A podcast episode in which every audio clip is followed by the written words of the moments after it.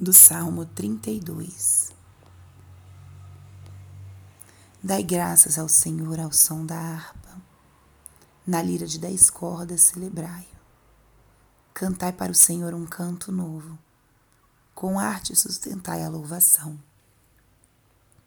Mas os desígnios do Senhor são para sempre, e os pensamentos que Ele traz no coração, de geração em geração, vão perdurar.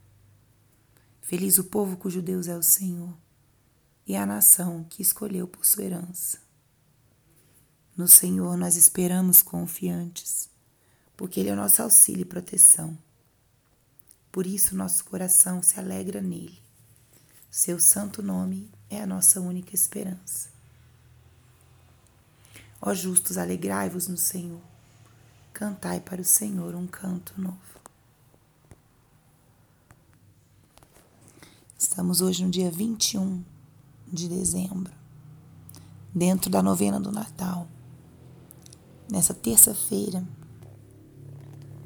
a liturgia nos traz leituras maravilhosas. A primeira leitura do livro do Cântico dos Cânticos, o Evangelho da Visitação de Nossa Senhora Santa Isabel, o mesmo Evangelho que nós meditamos nesse domingo. E eu trago para nossa reflexão de hoje o salmo responsorial, o salmo dessa liturgia. O salmo é uma ponte entre a leitura e o, e o evangelho. É uma forma de expressar em sentimentos aquilo que pode ser suscitado no nosso coração ao lermos a palavra de Deus, ao escutarmos a palavra de Deus. E nos prepara com uma disposição também para viver essa palavra. O salmo é como um eco da festa litúrgica, da leitura, que toca o nosso mundo emotivo, nos conecta com aquilo que a gente está lendo. E o salmo ele é para ser proclamado e para ser rezado. Então eu convido a que a gente reze hoje com esse salmo. Ele começa exortando: Dai graças ao Senhor, ao som da harpa e na lira dez cordas celebrai-o. Cantai para o Senhor um canto novo. Sustentai a louvação. O primeiro convite desse salmo é um convite a agradecer e a louvar. E eu acho que esse pode ser um momento também para você pensar o que você gostaria de agradecer ou pelo que você gostaria de louvar a Deus.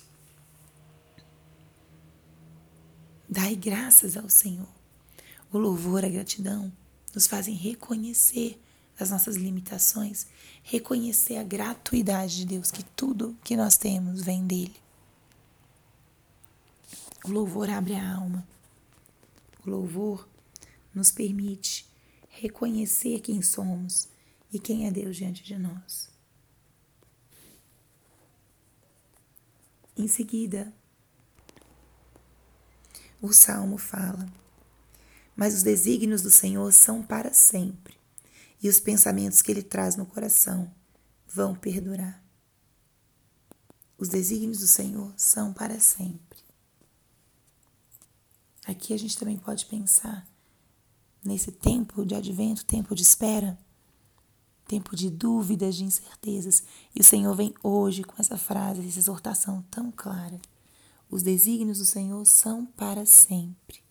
Ou seja, aquilo que ele pensou, que ele sonhou para nós. Esses sonhos, essas promessas, esses desígnios permanecem. E vem a consequência. No Senhor nós esperamos confiantes porque Ele é nosso auxílio e proteção. Esperamos confiantes, porque Ele é nosso auxílio e proteção. Esperar com confiança naquilo que Deus pode fazer por nós. Em seguida, ele fala: Por isso nosso coração se alegra nele. Seu santo nome é nossa única esperança. No Senhor nós esperamos confiantes.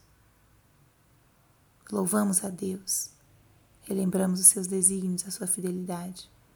E aqui, a consequência disso é uma espera confiante no amor de Cristo, no amor de Deus. Então, façamos desse salmo as nossas palavras de hoje, a nossa oração, já às portas da vinda do Senhor no Natal.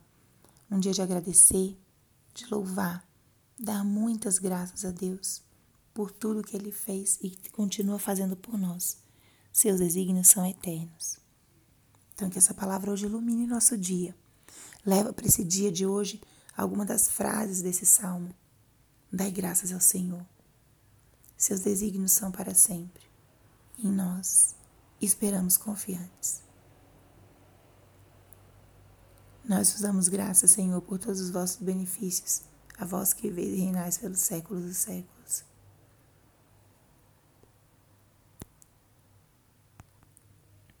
Glória ao Pai, ao Filho e ao Espírito Santo, como era no princípio, agora e sempre. Amém.